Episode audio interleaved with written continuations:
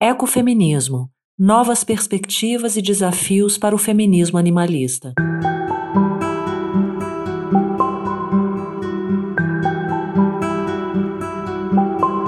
Ecofeminismo, Mulheres e Natureza é uma série de artigos que busca discutir a importância da conexão das mulheres com os seres não humanos e o meio ambiente. A série tem como objetivo abordar as questões éticas e morais além das questões culturais, sociais e econômicas relacionadas ao feminismo, veganismo e ecologia.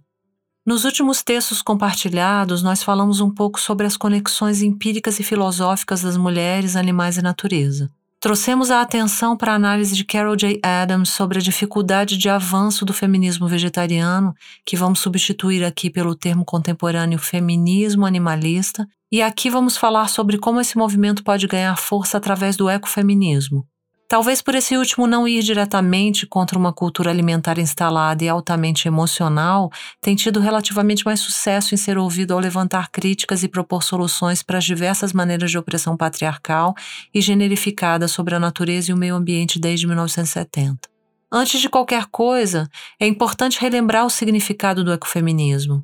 O conceito mais amplamente difundido é abre aspas, a posição de que há importantes conexões entre como se tratam mulheres, pessoas não brancas e a subclasse de um lado, e como se trata o ambiente natural não humano de outro, fecha aspas. Ecofeministas contemporâneas como Kathy Gibson e Julie Graham fazem uso do desconstrucionismo de Judith Butler para sublinhar uma nova ética econômica feminista na qual o gênero é inexoravelmente parte da mudança ambiental. A importância do gênero no movimento ambiental pode ser não só analisada na teoria, como também vista na prática. Como as autoras enfatizam, aspas, as ciências sociais quantitativas produziram evidências de que as emissões de gases de efeito estufa por habitante são menores em nações onde as mulheres têm um status político mais alto. E nações com maiores proporções de mulheres no parlamento têm mais chances de ratificar tratados ambientais do que outras nações. Fecha aspas. Do outro lado, são as mulheres que mais sofrem com a devastação ambiental e com as mudanças climáticas. Quando falamos de mulheres, animais e natureza, porém, é preciso cautela e atenção para não acusar o ativismo ambiental e animalista de emocional. Quando Rachel Carson, bióloga e uma das percussoras do ecofeminismo, argumentou contra os pesticidas sintéticos DDT em 1962, fazendo então o atual presidente americano John Kennedy investigar os riscos dos pesticidas, ela foi falaciosamente acusada de abre aspas, escrever em tom emocional em vez de aderir aos métodos científicos, fecha aspas. Colocar o trabalho das mulheres em uma caixa e taxá-lo de não profissional o suficiente, chamando-o de emocional, tem como única intenção descredibilizar ou atrasar seus resultados. Em 1972 e dez anos depois, o DDT foi banido nos Estados Unidos. Isso prova não só que é preciso paciência, claro, mas que, acima de tudo, precisamos de mais mulheres nos campos da medicina, ciência e biologia para debater e lutar contra, com mais eficácia e conhecimento, o domínio masculino que nos entrega apenas conhecimentos e soluções precárias e generificadas. Atividades ecofeministas e feministas animalistas são muitas vezes não só julgadas como emocionais, como também excludentes por quem julga ambos os movimentos como movimentos elitistas, quando não oposto aos movimentos de igualdade de raça ou classe.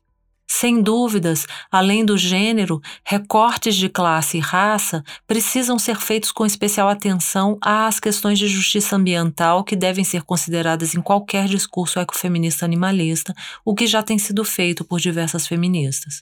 Porém, ao considerarmos que os impactos de um meio ambiente dominado pela figura masculina branca em desequilíbrio atingem primeiro as classes mais pobres, representadas no Brasil majoritariamente pelos negros, mulheres e indígenas, e, ao mesmo tempo, olharmos para os grandes causadores das mudanças climáticas, além da devastação de floresta e contaminação das águas, fica claro a impossibilidade de desvencilhar o ecofeminismo animalista das lutas por justiça social. Nós, feministas, devemos questionar e problematizar todos os sistemas de diferença responsáveis pelas diversas formas de opressão atuais. Uma análise mais profunda do movimento feminista se faz necessária quando desejamos quebrar paradigmas e romper com as estruturas atuais do poder, e precisamos fazer isso com um olhar aberto, curioso e interseccional. Num mundo em total desequilíbrio, onde presenciamos desastres ameaçadores à nossa existência, o ecofeminismo é um desafio necessário à lógica moderna do movimento.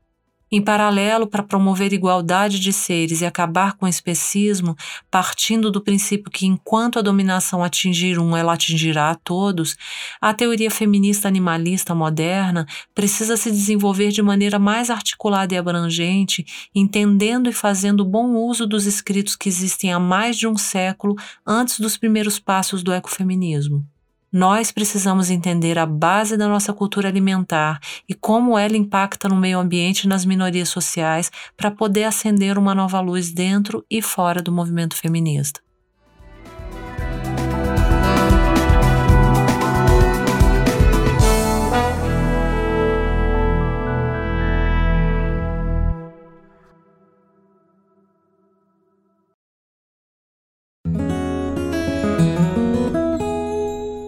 Conheça o Politicamente Incorreto e Ambientalmente também, nosso podcast mensal sobre política e meio ambiente, sempre com pessoas convidadas debatendo as convergências entre Brasília e sustentabilidade. O Politicamente Incorreto e Ambientalmente também faz parte do trio de podcasts do site Modifica.